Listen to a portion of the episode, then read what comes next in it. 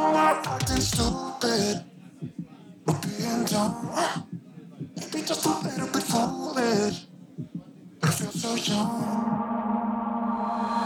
drunk. I've never seen you clearer than now. We're flying high, floating somewhere up in the clouds. We're going out of ourselves, can you feel it? Almost like I don't know if it's real. Cause when we're doing our like wheels that won't stop turning. So take me on a trip, trip, trip, now, trip, trip, trip. Oh, flick. Hola chicos, ¿qué tal? Espero que estén muy bien. Bienvenidos a un episodio más de Biblio. En esta ocasión vamos a finalizar la lectura del capítulo 1 de los mitos que nos dieron traumas.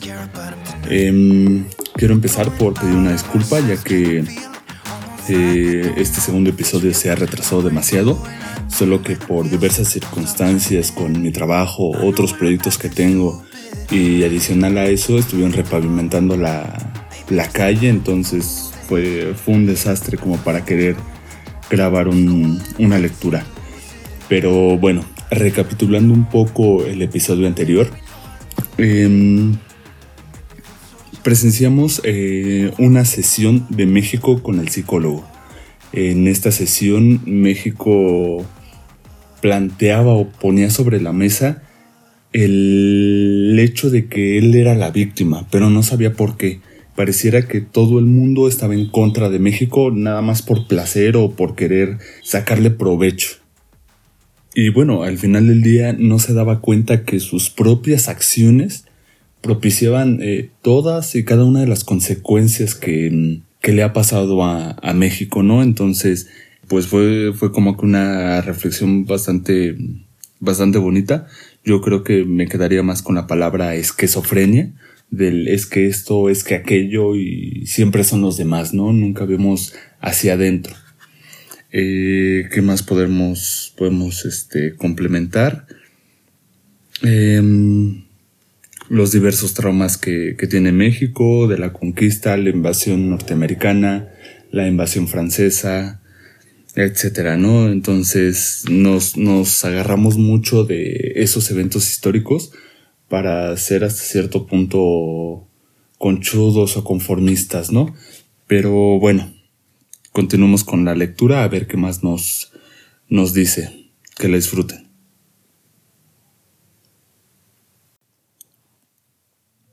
El trauma de la conquista. ¿Qué tienen en común países como Brasil, Chile, China, Corea, Vietnam, Camboya, Libia, Costa Rica, Filipinas, Holanda o Irlanda? Que todos en su momento fueron territorios conquistados, colonias del imperialismo europeo del siglo XVII al XIX. Como por ejemplo, Brasil fue de Portugal y Chile de España hace tanto tiempo como México, y también durante siglos. China fue invadida y humillada a lo largo del siglo XIX por casi todas las potencias europeas, más Japón. Vietnam y Camboya fueron la Indochina francesa. Se liberaron hace apenas pocas décadas y después de una guerra tan despiadada como fue la de Vietnam. Libia fue parte de Roma, del Imperio turco y conquistada en tiempos tan recientes como el siglo XX por Mussolini. Costa Rica, Filipinas y hasta Holanda fueron, al igual que México, territorio español. Irlanda fue conquistada y devastada por los ingleses. Todos esos países podrían ir por la historia lamentándose de ser pueblos y países conquistados, y desde luego, hacer que las culpas de todas sus miserias recaigan sobre ese hecho. La propia España, antes de conformarse como reino, como la España que hoy conocemos, estuvo siete siglos bajo dominio árabe. Todos esos países, España incluida, están en el siglo XXI por encima de México. Desde mucho más abajo nos han superado y se encaminan al futuro.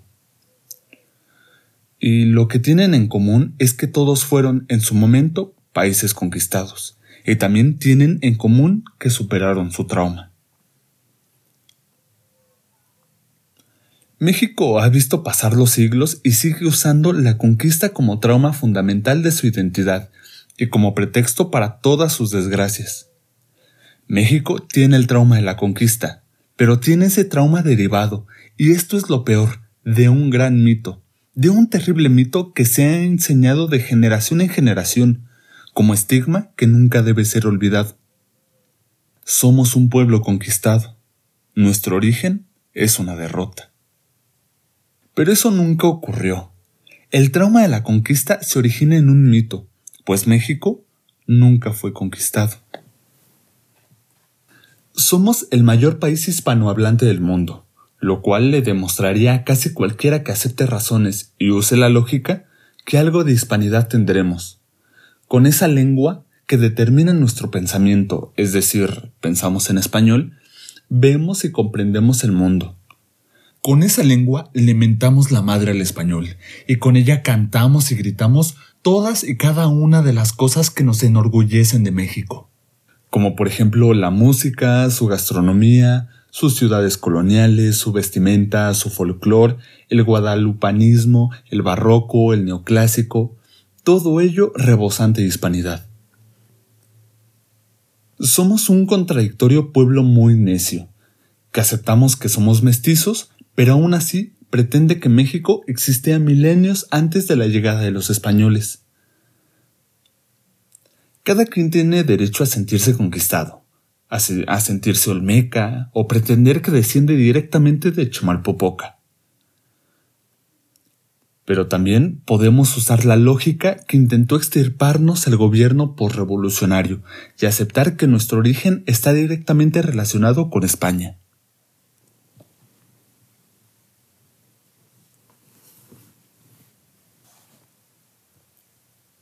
El síndrome de Maciosare.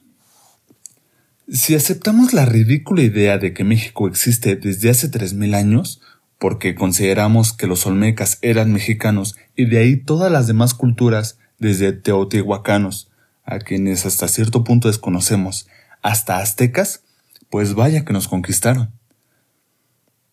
Que, claro, hablaríamos náhuatl, tendríamos basamentos piramidales y culto a Quetzalcoatl lo cual es evidentemente falso, porque el germen de México se levantó sobre las ruinas de las culturas mesoamericanas en decadencia, que habían visto su mejor época en los tiempos de la ciudad de los dioses, allá por el siglo VIII.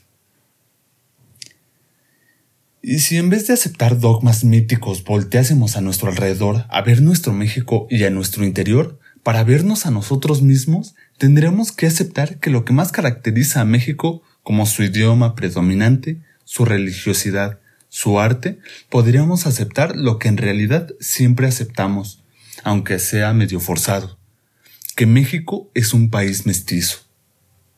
Lo curioso es que ese mestizaje, lo indio con lo hispano, se acepta, pero aún así se insiste en el México prehispánico.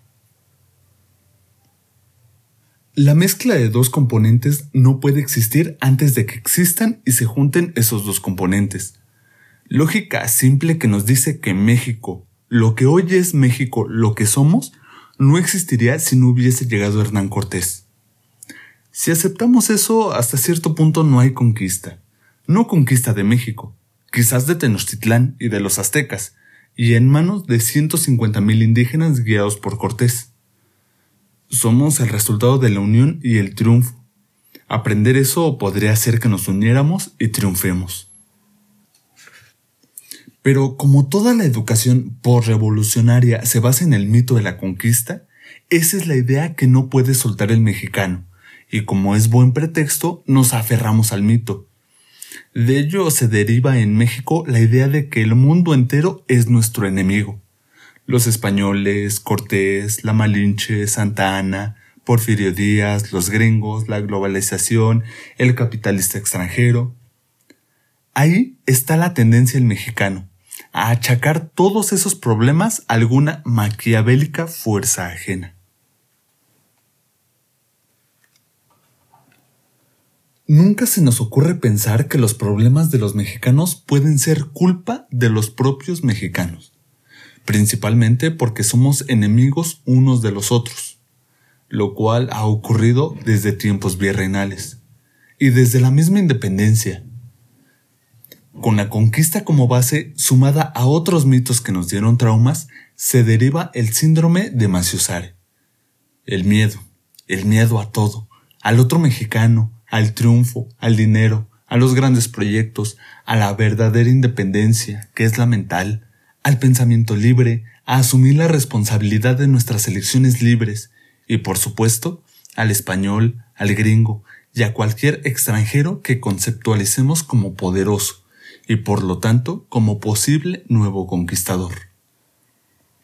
Así pues, el síndrome de Maciosare, nuestro extraño enemigo, está conformado por varios complejos y traumas, que son los siguientes.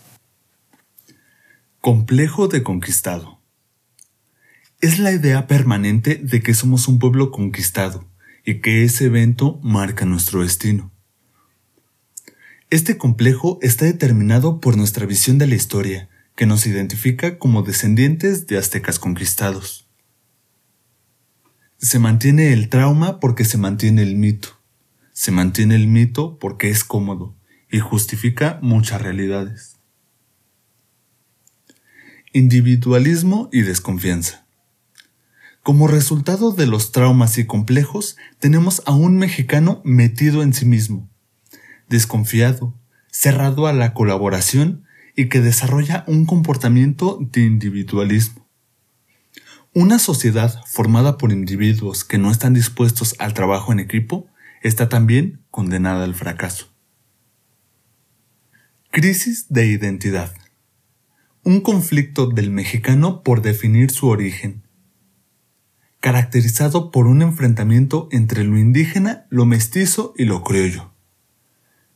Esta crisis de identidad provoca una desintegración del pueblo, el mexicano reniega en español de su hispanidad y le mienta a la madre al español en español.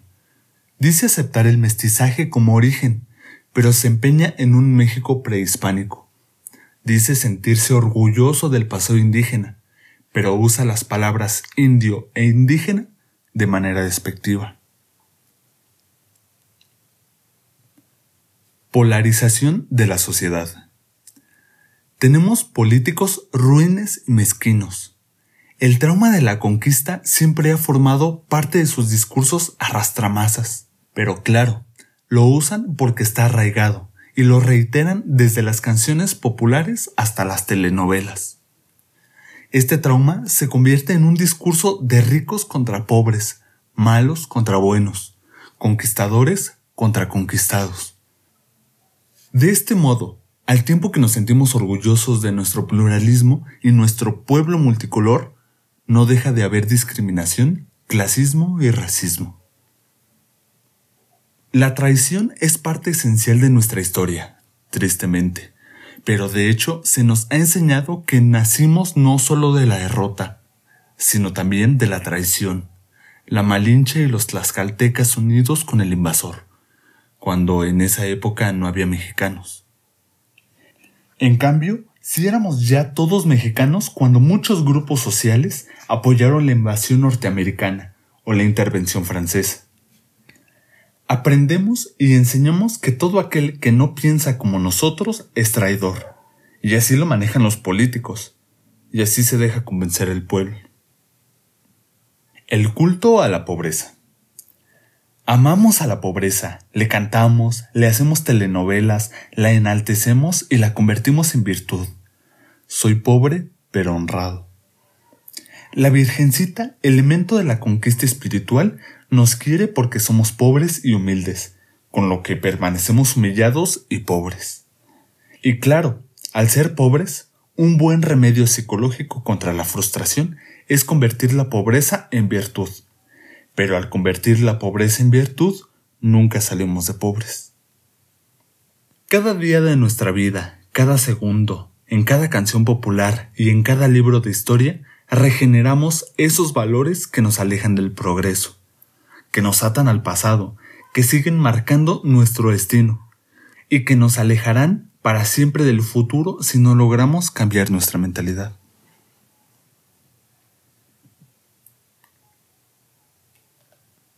Esquizofrenia y esquizofrenia. La ignorancia es el mejor aliado de las tiranías, de los que engañan, de los que manipulan masas y pueblos. El conocimiento, la verdad, en efecto, es lo único que nos hace libres, libres de pensar, de elegir, de cuestionar, de tener un futuro.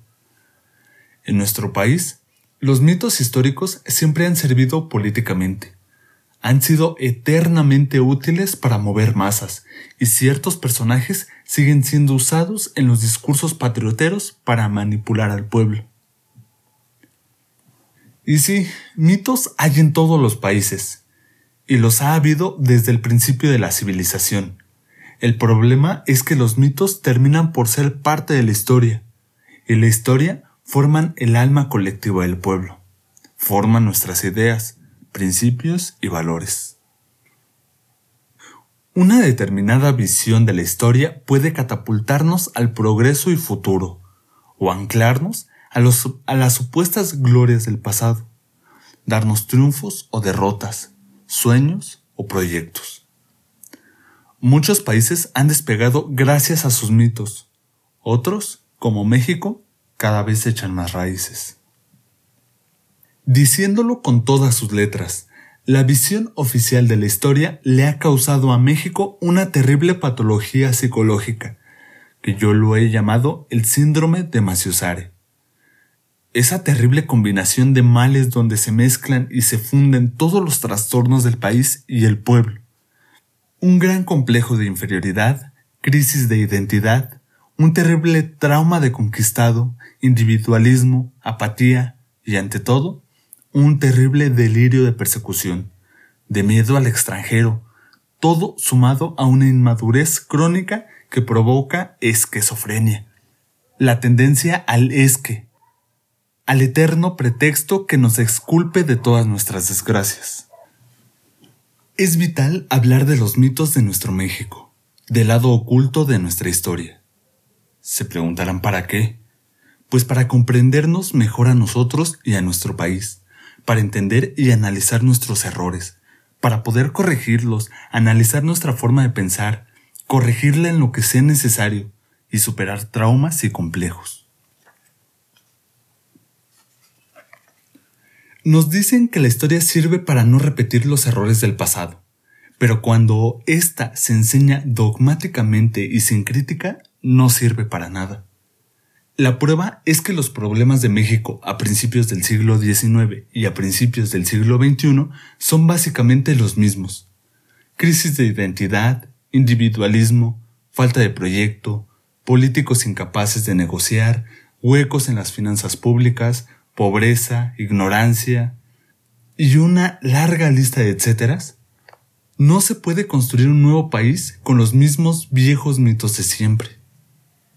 La desmitificación es a un país lo que la psicoterapia a un individuo. Es dolorosa, pero es vital para cerrar ciclos y seguir adelante. Algunos individuos logran superarse a sí mismos gracias a un autoanálisis. Y lo mismo puede suceder con un país a través de una buena crítica histórica. Mirar al pasado ayuda a comprender la vida, pero solo voltear al futuro ayuda a vivirla. Juárez, a quien tanto veneramos en este país, aunque la mayoría no sepa nada de él, dijo alguna vez, presente y no pasado, es lo que México necesita. ¿Por qué los mitos? Todos los pueblos tienen mitos, pero ¿será que todos los pueblos tienen traumas derivados de sus mitos? Todos los pueblos, naciones y comunidades tienen mitos porque todos tienen historia, y el mito es parte fundamental de la historia. Los mitos cuentan muchas historias, y la historia está llena de mitos, formada por ellos. Probablemente el primer mito de la historia en general sea el decirnos que la historia estudia el pasado. Es imposible estudiar el pasado. Nadie ha estado ahí, la historia interpreta el pasado. La historia no estudia los hechos del pasado, estudia los discursos que, en el presente, se elaboran sobre los hechos del pasado, y que siempre se llenan de mitos que justifiquen o expliquen dicho presente. Finalmente, la razón de ser del mito ha sido siempre la misma, dar explicaciones, aunque no sean verdad. Claro que la interpretación que la historia hace del pasado tiene que estar sustentada en algo, y surgen entonces otros mitos. Es lugar común decir que la historia comienza junto con la escritura, ya que al existir documentos escritos podemos saber lo que ocurrió, pero es necesario aquí hacer la precisión. Al existir un documento escrito, no sabemos lo que pasó, sabemos únicamente lo que aquellos que escribieron dicen que pasó, que no es lo mismo. Todo aquel que escribe, escribe versiones, normalmente con la intención deliberada de alterar, modificar, aumentar, corregir o adornar los hechos de la historia, para que se ajuste a los intereses y necesidades de aquellos que le escriben, como se dice comúnmente, los vencedores. La historia no hace al mito, el mito hace a la historia. Pero resulta que es el hombre quien socialmente y con el paso del tiempo crea el mito. Así pues, el hombre construye el mito. Con mitos se hace a la historia. El mito se vuelve historia. Y entonces el hombre se cree el mito, porque es parte de la historia, porque está escrito, en los libros de historia oficial o sale en la tele, en series históricas, por ejemplo. Y por tanto, debe ser cierto. Cuando los vencedores escriben la historia, escriben la versión más conveniente para sus intereses. Se escucha decir que los buenos siempre ganan, pero tal vez sea que los que ganan siempre aparecen como los buenos, precisamente porque ellos escriben la historia. Es decir, la historia es una construcción, se convierte en una herramienta ideológica y es finalmente un instrumento de la clase en el poder para mover masas y conservar el dominio. De ahí que los héroes y villanos también cambien con el régimen.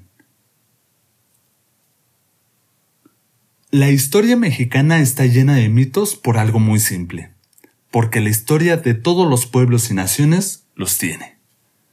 Desde los mitos antiguos como los dioses griegos hasta los mitos modernos, como ese en el que los gringos salvan al mundo de todos los malos, desde terroristas hasta alienígenas. La historia y sus mitos sirven para generar cohesión, para enaltecer a un pueblo, para crear identidad, para que los miembros de una comunidad sientan orgullo de pertenecer a ella. Vaya, para impulsar más al pueblo. En este sentido, México está lleno de mitos, tan antiguos como el del águila y la serpiente de los aztecas o modernos como el del águila y la serpiente de los aztecas.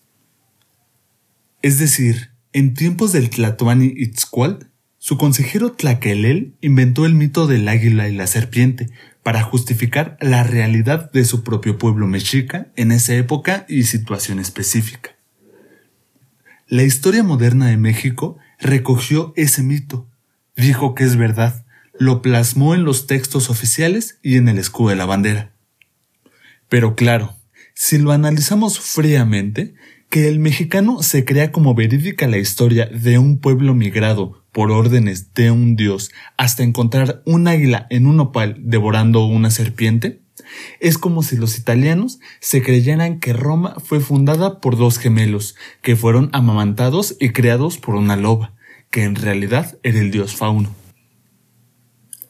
Los mitos de México están en nuestra bandera, en nuestro dinero, en nuestros libros escolares y hasta en las paredes de los edificios importantes, donde los muralistas, al amparo del gobierno postrevolucionario, plasmaron un idílico y perfecto mundo indígena, alterado y corrompido por la llegada de los españoles. Decimos tener 3.000 años de historia porque pretendemos que hasta los olmecas eran mexicanos. Y luego, claro está, todos sabemos que fuimos conquistados.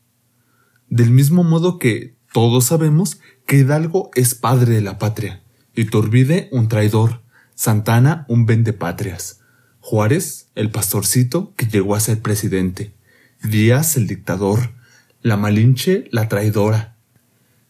Todos lo sabemos, aunque nunca nos lo hayamos cuestionado. ¿Por qué los traumas?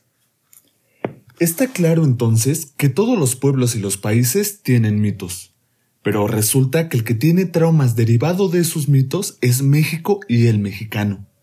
Y eso es porque nuestra historia oficial creó mitos derrotistas y héroes derrotados. Si queremos una historia llena de mitos, solo hay que voltear al norte, a ver a nuestro odiado y envidiado vecino.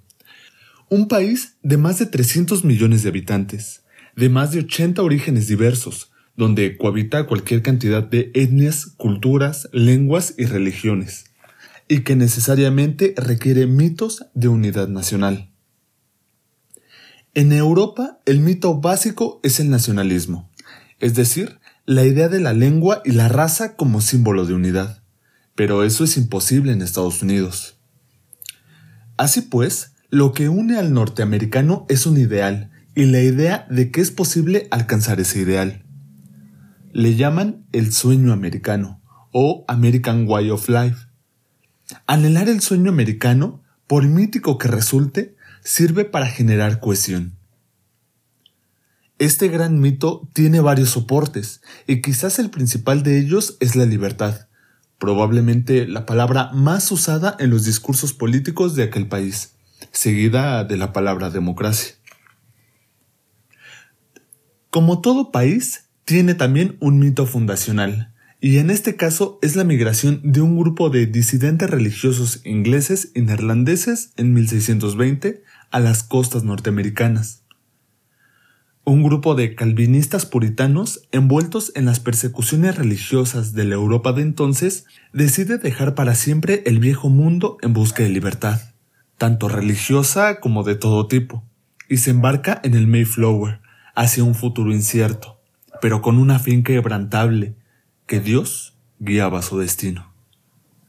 De ese mito fundacional se deriva otro de los pilares básicos del sueño americano, el destino manifiesto, que es la idea de que el mismísimo Dios tiene a un nuevo pueblo elegido, los peregrinos originales y sus descendientes, que hay una nueva tierra prometida ofrecida por Dios a su nuevo pueblo, que es América, y que hay un nuevo pacto del pueblo elegido con Dios y es civilizar al mundo, es decir, moldearlo al estilo norteamericano. Otro pilar fundamental de la estructura mítica de Estados Unidos es el enemigo. El país siempre tiene un enemigo, real o ficticio. De hecho, si no lo tiene, debe construirlo. Por ejemplo, el primer enemigo fue la propia Inglaterra, luego México, después España, más adelante los alemanes, luego los alemanes convertidos en nazis, después los soviéticos y su comunismo, y ahora los terroristas musulmanes que odian la libertad. En el mundo imaginario, plasmado en libros, televisión y películas, están todos esos, más el cambio climático, los asteroides, el Y2K, los alienígenas y demás seres amenazantes. Todo es mito, pero el estadounidense promedio lo cree, y esos mitos gringos impulsan al gringo, lo arrojan hacia arriba, se cree un verdadero adalid de la libertad. No importa si es verdad o no, los mitos nunca han buscado la verdad, pero ese imaginario colectivo impulsa hacia arriba a todo un país multicultural. En Grecia su arquetipo heroico son los héroes clásicos de hace siglos, muchos de ellos míticos, los semidioses o mejor aún, sus grandes pensadores y filósofos. En Francia son expertos en hacer mitos históricos. El mundo occidental entero toma su revolución como la cuna de la democracia moderna y la libertad y aunque solo pelearon cuatro semanas en la Segunda Guerra Mundial, se rindieron ante Hitler y colaboraron con el régimen nazi. A pesar de todo esto, lograron pasar a la historia dentro del bando de los vencedores. Tienen a creadores de imperios como Carlomagno y Napoleón. Esto aporta a la arrogancia del francés, pero desde luego impulsa su espíritu. Y si de arrogancia hablamos, Pasemos con los ingleses. Sus arquetipos heroicos son los grandes guerreros, los grandes corsarios, soldados, exploradores, conquistadores y políticos que generaron y mantuvieron el imperio británico. Pasando desde Sir Francis Drake y Walter Raleigh hasta Winston Churchill, tan desgraciado como Hitler, pero con la ventaja de estar en el lado de los que escriben la historia, los vencedores. Los españoles tienen al Cid campeador y a los caballeros medievales que reconquistaron para la cristandad las tierras tomadas por el Islam. Los noruegos tienen a los grandes exploradores árticos que lograron llegar a donde ni los ingleses llegaron. Los italianos tienen al imperio romano. Todos los países tienen mitos y esos mitos tienen a encumbrar a grandes triunfadores precisamente para que ese sea el ideal que persigue el pueblo. En México nos hicieron una telaraña mítica de derrotas y derrotados. Somos indígenas conquistados por los mendigos españoles. Y de ahí en adelante todo es derrota.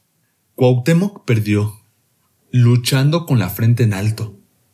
Del mismo modo que perdieron Hidalgo, Allende, Aldama, Morelos, los niños héroes, aunque no existieron, pelearon y perdieron. También perdieron Madero, Villa, Zapata. Todos lucharon, todos dieron todo, todos mostraron pundonor y todos perdieron. Jugaron como nunca y perdieron como siempre. ¿Es que entonces no hay triunfadores en la historia de México? Claro que los hay, pero han pasado a la historia como malvados. Agustín de Iturbide, guste o no a los sacros guardianes de la historia oficial, escribió el Plan de Independencia, o Plan de Iguala. Negoció con Juan O'Donoghue, firmó con él los tratados de Córdoba, en los que el último jefe político superior de la Nueva España reconoce la independencia. Entró triunfante en la capital, recibió el poder de las autoridades españolas y firmó el acta de, independencia el 28 de septiembre de 1821. Todo negociándolo, sin más guerras, y aún así es el malo.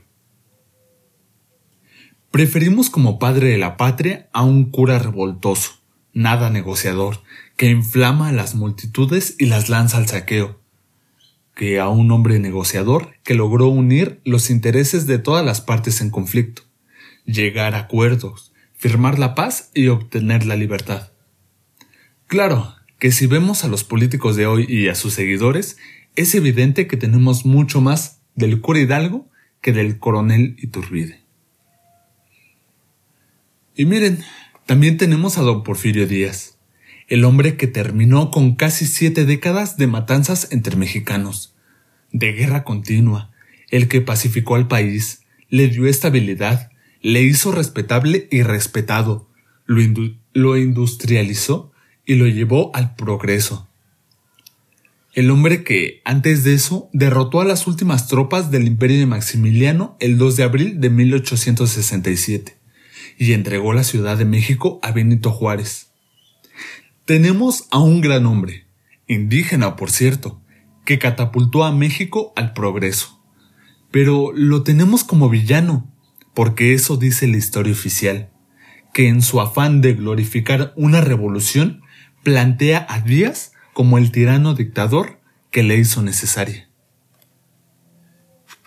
Tenemos claro a don Hernán Cortés, el creador de México, el hombre que se enfrentó a lo desconocido, el que entró a un continente incógnito, indómito e inhóspito, con solo 400 aventureros, y derrotó al poderoso señorío azteca.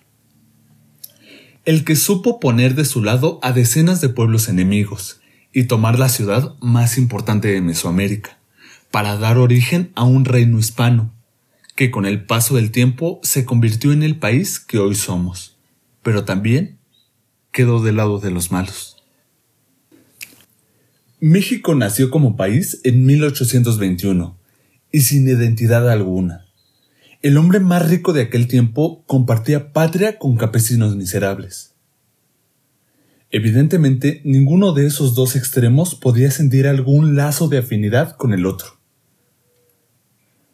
Había una gran diversidad étnica y lingüística que hacía verdaderamente difícil generar un sentimiento de pertenencia. Pasó en México, qué cosas, como en España. Lo único que nos hacía iguales era la religión católica, en su versión más fanática y supersticiosa. La no identidad fue problema en todo el siglo XIX, un problema en el que comenzaron a trabajar Juárez y luego Díaz, pero que no quedó solucionado. Tras la sanguinaria guerra civil que los sacros guardianes de la historia oficial llaman revolución, el régimen emanado intentó generar una identidad, y lo logró. La identidad de la derrota, la del indígena, la del conquistado. Ahí, a partir de Álvaro Obregón, pero sobre todo con Cárdenas, se estableció la nueva versión de la historia, la que hasta hoy es incuestionable. El gobierno revolucionario se dedicó a construir una historia, con sus respectivos mitos, cosa normal, que, como se ha visto, pasa en todos los países, pero para esa construcción tenía que exaltar la revolución. Esta y todo lo surgido de ella tenía que ser glorioso. Así pues, fue necesario que todos los participantes de aquel baño de sangre fueran convertidos en héroes, aunque no compartieran proyecto, aunque se traicionaran, aunque se asesinaran entre sí. Del mismo modo, fue necesario deplorar lo anterior a la supuesta revolución y a Porfirio Díaz le tocó ser el malo del cuento. La verdadera guerra indiscriminada se dio en tiempos de Madero y a causa de su incompetencia. Pero Madero fue demasiado ingenuo como para ser un buen villano. El papel le quedaba que ni mandado hacer a don Porfirio. Como don Porfirio, ya etiquetado en el bando de los malos, en su momento luchó por el poder contra Juárez, automáticamente éste quedó dentro de los buenos, aunque también haya sido un dictador. Al retomar a Juárez como bandera, se tuvo que retomar el liberalismo que él encabezaba en el siglo XIX, y entonces todos los conservadores, sin distinguir a uno de otro, se fueron al infierno de la historia. Iturbide, Santa Ana, Miguel Miramón y claro, también se pretendió que la historia de México es una especie de evolución, de transición de lo conservador a lo liberal, aunque en el siglo XXI seamos un país recalcitrantemente conservador, arcaico y supersticioso. Ojalá fuésemos lo liberales que pretendemos ser. Pero, una vez más, las mitologías no buscan encontrar la verdad, sino dar explicaciones. Y eso es lo que hace la mitología nacional creada por el régimen revolucionario. Nos crearon mitos, como a cualquier país, sí, pero en vez de mitos que nos arrojaran hacia arriba, aquí nos construyeron una serie de mitos que nos dieron traumas. El síndrome de Maciosare. La historia que no sirve para nada. Todos en algún momento nos hemos preguntado la utilidad de estudiar historia. Desde la primaria nos dijeron que se debe estudiar historia para conocer el pasado. Pero esa es una respuesta demasiado simplista, que solo nos lleva a otra pregunta. ¿Para qué nos sirve conocer el pasado? Finalmente, este ya pasó. Entonces, de manera más profunda se argumenta. Al estudiar historia conocemos el pasado, Solo así podemos comprender el presente y quizás hasta conocer, prevenir, corregir o asegurar el futuro. A los muy preguntones esta respuesta no les satisface, así que siguen y seguimos preguntando el cómo. Es decir, ¿qué relación hay entre saber fechas, nombres y datos del pasado y comprender lo que hoy sucede? Más aún, ¿Cómo es posible que eso nos haga adelantarnos al futuro y tomar las medidas adecuadas para corregirlo? Para muchos al final no hay respuesta satisfactoria y entonces la respuesta es más simple aún. Pues por cultura. Digamos una cosa claramente. No tiene caso estudiar historia por cultura general, para hacer una enciclopedia ambulante retacada de datos del ayer. Eso es inútil. Los datos están en los libros y ahora en Internet. Así que la historia solo debe estudiarse si es útil, y es particularmente el historiador el que debe ocuparse en lo que sea. Útil para la vida diaria, para solucionar problemas, para efectivamente corregir el rumbo. Gran parte de la historia es inútil en México, y a eso se han dedicado los sacros guardianes de la historia oficial, a hacerla del todo obsoleta. Repetir eternamente los mismos dogmas históricos es una labor fatua, por más títulos doctorales que tengan los que a eso se dedican. Estudiar el mito de nuestro pasado perfecto jamás nos dará lección alguna. La historia no sirve para nada, no por lo menos como se explica en México. Por un lado, se enseña de forma dogmática y en un estilo mucho más ortodoxo y hasta inquisitorial que la religión. Y cuando la historia no sirve para generar pensamiento crítico, es del todo inútil. También nos dicen que estudiar el pasado sirve para no repetir errores en el futuro. Pero cuando lo que se enseña dogmáticamente son mitos, es imposible corregir el futuro con esa base. Finalmente, el mayor problema es que se nos ha enseñado en México que tenemos una historia gloriosa. Y si todo ha sido perfecto y glorioso, pues no hay errores de los cuales aprender. Claro que si todo esto fuese verdad, si México tuviera un pasado glorioso y entendiéramos que la historia es una serie de causas y efectos, tendríamos claro que un pasado glorioso solo podría causar un presente glorioso. Y por lo tanto, el presente malogrado en que vivimos solo puede entenderse si asumimos que el pasado ha sido bastante devastador. Si fuéramos todo lo que decimos que somos, seríamos una potencia mundial, y claramente no lo somos.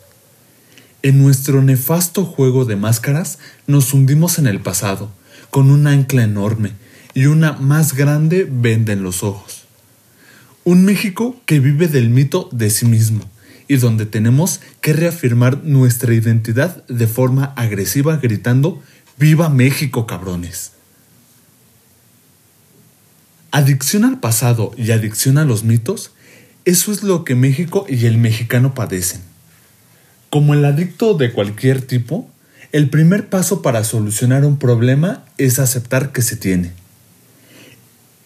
El mexicano puede aceptar que estamos como estamos porque somos como somos, o vivir en la fantasía de que somos gloriosos, aunque la realidad demuestre lo contrario como parte de un complot mundial contra el país.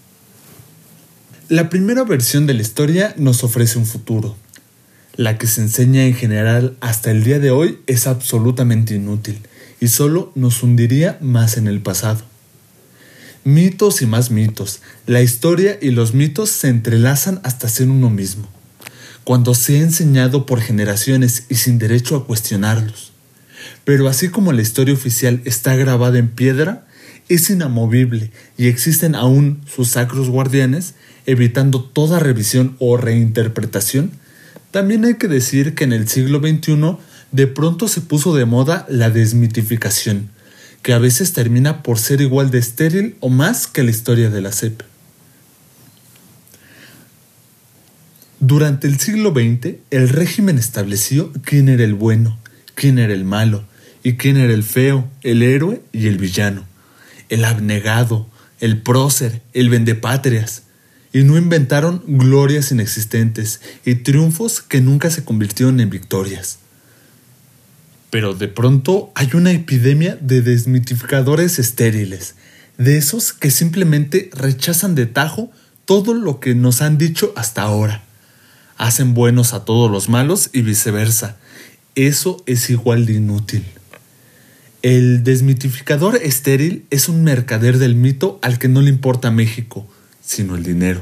Y suele partir de la base de decir al lector, no le creas a la SEP, créeme a mí. con lo que solo cambiamos un dogma por otro.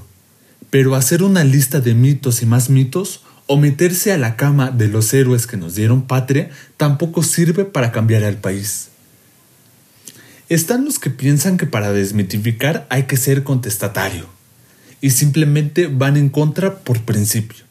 Y están los peores de todos, los que pretenden interpretar más de dos siglos de historia desde la óptica de su ideología de hoy, sea de izquierda o derecha.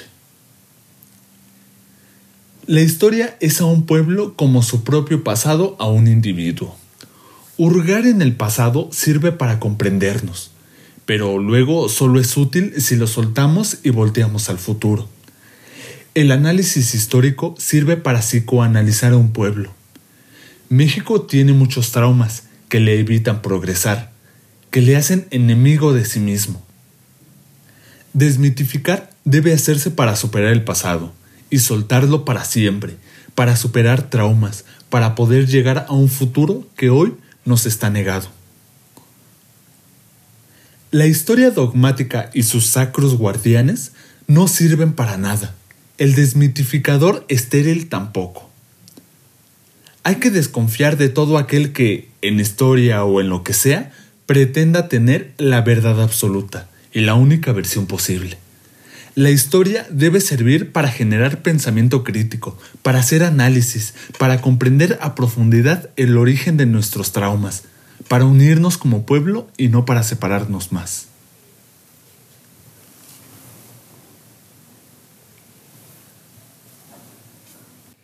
La telaraña mítica y las telarañas mentales. Una conquista hecha por los indígenas. 150.000 indígenas en el ejército que al mando de Cortés tomó Tenochtitlán. Una independencia hecha por criollos, es decir, por españoles. Una revolución ganada por aristócratas, como Madero, Carranza y Obregón. Un país conservador que honra a sus próceres liberales. Un pueblo guadalupano que alaba el laicismo una democracia sin demócratas y una partidocracia sin ciudadanos. Más o menos así de torcido está México. Los mexicanos tenemos arraigado en el inconsciente, porque memoria no tenemos, que descendemos de los aztecas y nos conquistaron los españoles. Que nuestro pasado fue glorioso, que hubo una memorable guerra de independencia de once años, que el traidor de Santa Ana nos vendió, que los pobres son buenos y los ricos son malos, que Juárez fue el pastorcito que llegó a ser presidente y Porfirio Díaz fue un terrible dictador que sometió al pueblo, pero que tuvimos una gloriosa revolución que lo quitó del poder y nos llevó a la modernidad y a la justicia social. Ese discurso es la estructura mítica y falsa de nuestra historia, que nos esconde que no descendemos de los aztecas, que España no conquistó México, que la independencia se dio más por azar, casualidad y coyuntura que por un plan, que México existe a pesar de su revolución y no gracias a ella, y que México nunca ha tenido un pueblo unido o un proyecto de nación. Con el pasado que nos han construido no tenemos futuro.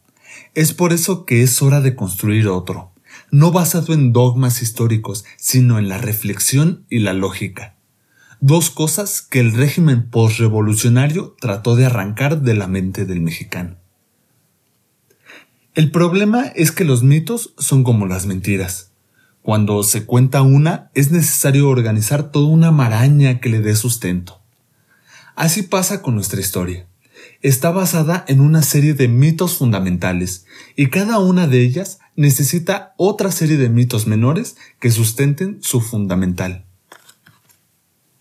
Aunque quizás fue al revés. Tal vez al crear tanto y tanto mito fue necesario construir algunos pilares, por falsos que sean, que den soporte a un edificio que se sostiene en el aire. Analicemos entonces los cuatro grandes megamitos que sustentan nuestra historia, los mitos con los que estos pilares se sostienen y los traumas que le han causado a México. 1. El pasado indígena. 2. La conquista. 3. La independencia. 4. La revolución. Primer megamito. El pasado indígena o el mito del indígena mágico. Para que haya una conquista, alguien tiene que ser conquistado, básicamente. Decirnos que somos descendientes de los aztecas es para que la conquista posterior tenga un sentido. El mito del indígena mágico comienza por decirnos que somos indígenas, es decir, que lo que se independizó en 1821 fue lo mismo que fue conquistado en 1521, lo cual es absolutamente falso ya que el señorío azteca fue conquistado y destruido. Mesoamérica en general terminó su desarrollo cultural, que ya vivía su etapa de decadencia. Y aquí un dato numérico y frío. De unos 25 millones de indígenas que había en 1521, 100 años después solo quedaban 700 mil, una catástrofe demográfica causada por la viruela y otras epidemias. Este mito es una idea que nos ancla a la conquista y al eterno discurso de los que necesitan justificar las carencias de México. La idea fundamental es que todo era perfecto en el mundo indígena antes de que llegaran los españoles. No había ni corrupción ni enfermedades, y todo era prosperidad y felicidad. Bajo ese esquema, la llegada de los españoles truncó ese pasado extraordinario y dio origen a todas nuestras tragedias. De ahí que cinco siglos después aún nos lamentemos. Este megamito del indígena mágico está compuesto por otros tantos, entre ellos que México tiene más de 3.000 años de historia, cuando en realidad, si entendemos que México es un país mestizo, fusión de lo indígena y lo español, la prueba es que hablamos español, entonces tenemos que aceptar que México no puede existir antes de la llegada de Cortés en 1519. Solo podemos hablar de un México con una historia de tres milenios si nos robamos la historia de Mesoamérica y la pretendemos nuestra. Pero ni los olmecas, ni los toltecas, ni los mayas, ni los aztecas eran mexicanos. Eran olmecas, toltecas, mayas y aztecas. Otra parte del mito del indígena mágico nos dice que los aztecas, llegados de Aztlán, son nuestros ancestros, a pesar de que la principal mortandad, hasta llegar casi a la aniquilación, se dio entre los aztecas. Y claro, que Aztlán es un mito creado por los propios aztecas. No obstante, si no nos dicen que somos descendientes de los aztecas conquistados, pues no habría mito de la conquista. Y aquí comienza a tejerse la telaraña, el mito indígena sustenta al de la conquista, pilar de nuestra identidad y de nuestros traumas.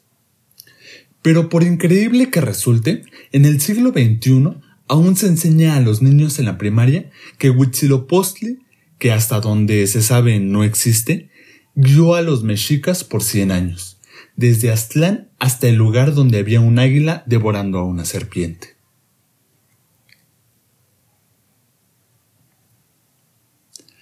Segundo megamito. El mito de la conquista. O viva mi desgracia. Este megamito plantea que México fue conquistado por España y usa ese acontecimiento para convertirnos eternamente en un pueblo conquistado, cuya justificación para su pobreza es que los españoles nos conquistaron, o que somos un pueblo conquistado, con todos sus derivados, claro que nos sometieron a la esclavitud, que se llevaron toda nuestra plata, que embriagaron a los indios y les trajeron los vicios, que vino la peor calaña y por eso el mestizo salió malo, por la parte española, claro, y una larga lista de etcéteras. Sería interesante reflexionar lo absurdo que es conmemorar una independencia si de cualquier forma nos sentimos un pueblo conquistado y no un pueblo liberado de sus conquistadores. Pero el mito y trauma de la conquista nos ha permitido siempre exculparnos de todas nuestras culpas, no asumir ninguna responsabilidad y achacar todas nuestras desgracias a la pretendida conquista o a cualquier elemento externo, nunca a nosotros. Eso nos permite decir hasta el cansancio que siempre otro tiene la culpa, y como diría Pedro Infante, que viva mi desgracia. Algunos componentes de este megamito, el fundamental evidentemente es que España conquistó a México con premeditación, alevosía y ventaja.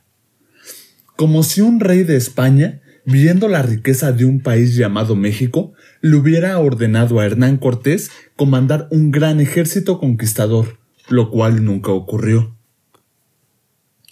Cortés salió de Castilla en 1504, cuando Carlos V tenía cuatro años, y comenzó su expedición de conquista, por cuenta e iniciativa propia, de hecho invirtiendo su propia fortuna.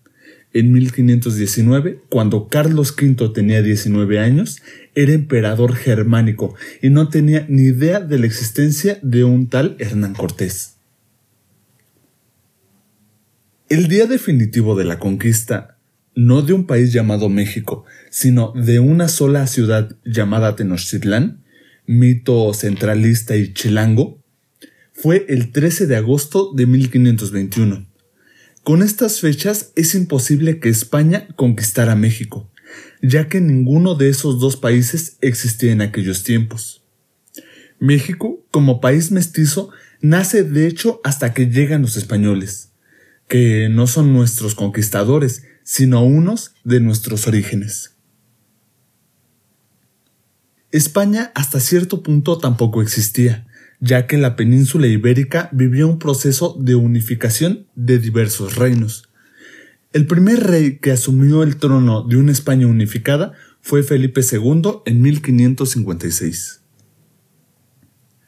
Al trauma de una conquista terrible y despiadada hay que sumar el mito de la traición hecha mujer, la terrible Malinche, la niña de 17 años que hizo que cayera un imperio, así de ridículo.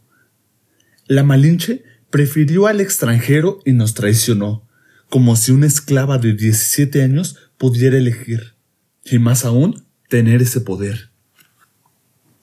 Y claro, como ni Mesoamérica ni el señorío azteca eran México, ni los aztecas eran un país, no había, pues, patria mexicana, y es imposible que la Malinche la haya traicionado pero desde entonces convertimos su infame nombre en adjetivo despectivo, aplicable a todo aquel que guste de lo extranjero. Malinchista. Pobre México, conquistado y a traición. Tercer megamito, el mito de la independencia o liberales pero guadalupanos. La mentira básica de este mito es decirnos que, tras tres siglos de dominio y esclavitud bajo las cadencias de la opresión española, México recuperó su independencia y continuó su historia. Un México que no existía antes de que llegaran esos opresores españoles. El mito nos pretende decir que en 1821 se independizó lo mismo que fue conquistado en 1521.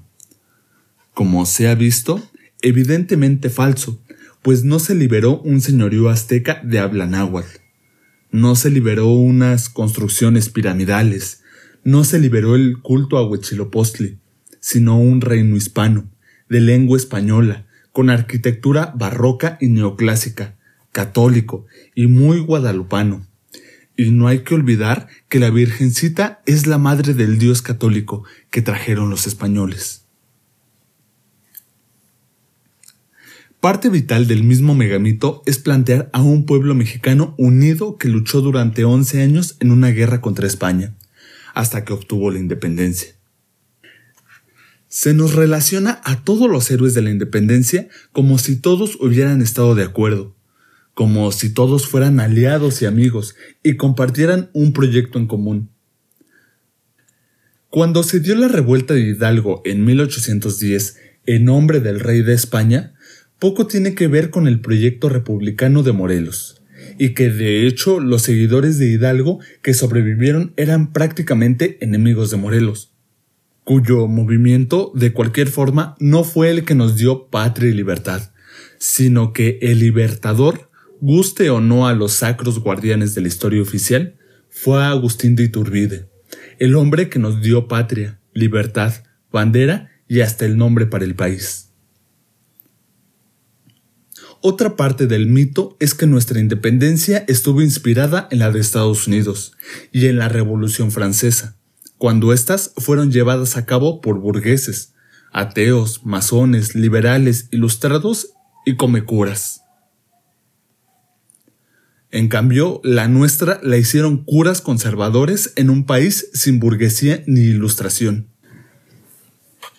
Pero es que parte del mito general de México es decirnos que nuestra historia es la evolución del conservadurismo al liberalismo.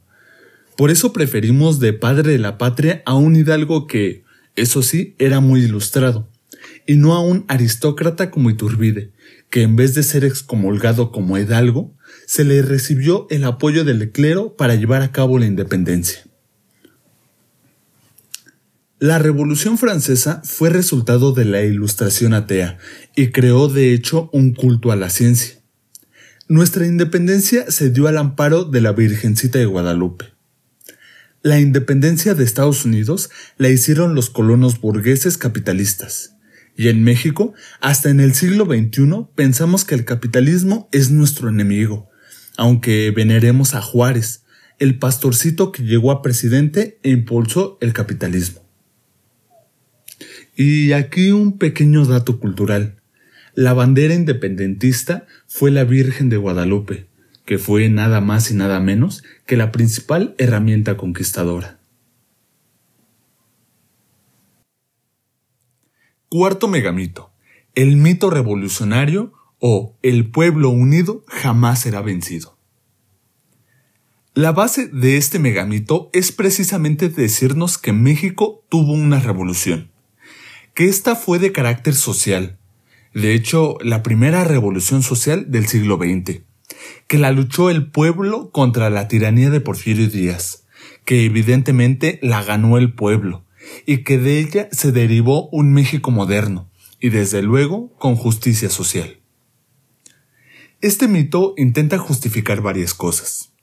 Una guerra civil de dos décadas con el simple objetivo de tomar el poder lo cual resulta poco digno y menos heroico aún.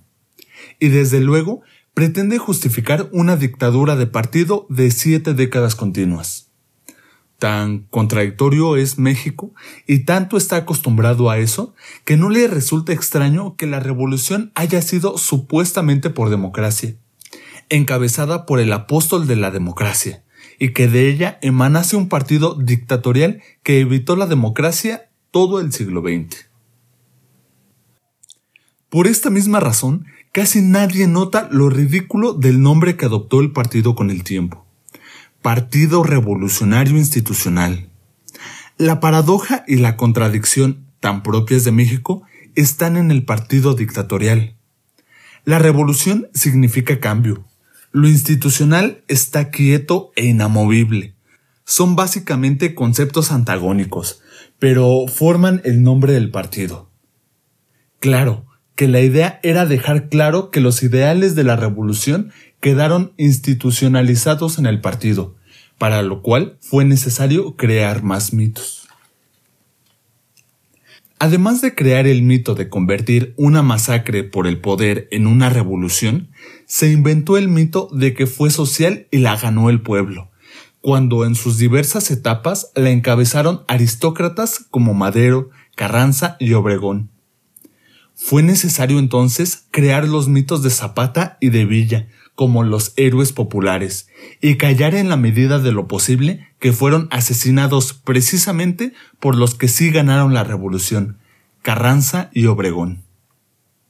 Otros componentes del mito se plasmaron en Morales, donde vemos al campesinado marchando a la guerra.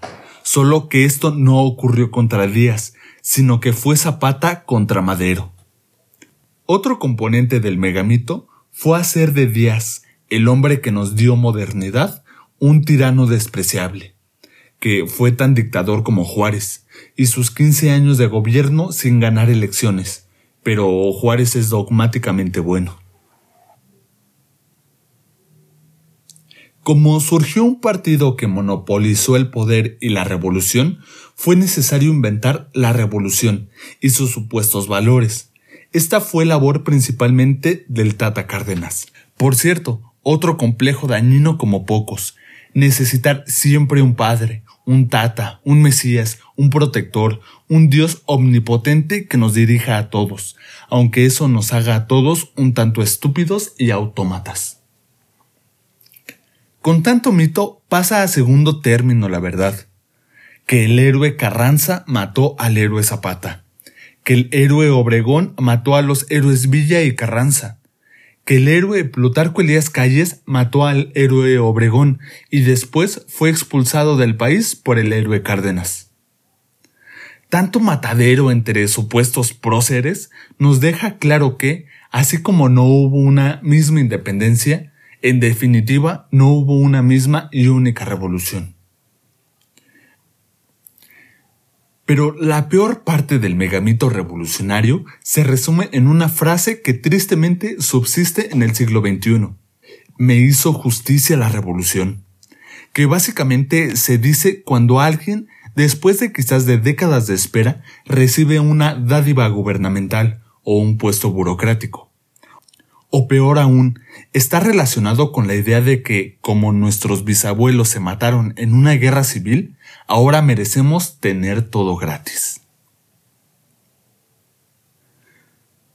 Una revolución es un cambio radical de las estructuras del país, y eso no ha ocurrido nunca, porque precisamente a ese cambio radical que tanto nos surge es a lo que más temen todos los políticos pero mientras el pueblo se alimente del mito de que ya se dio ese gran cambio con la revolución, los políticos, del color que sea, pueden dormir tranquilos, y por eso se sigue enseñando el mito revolucionario.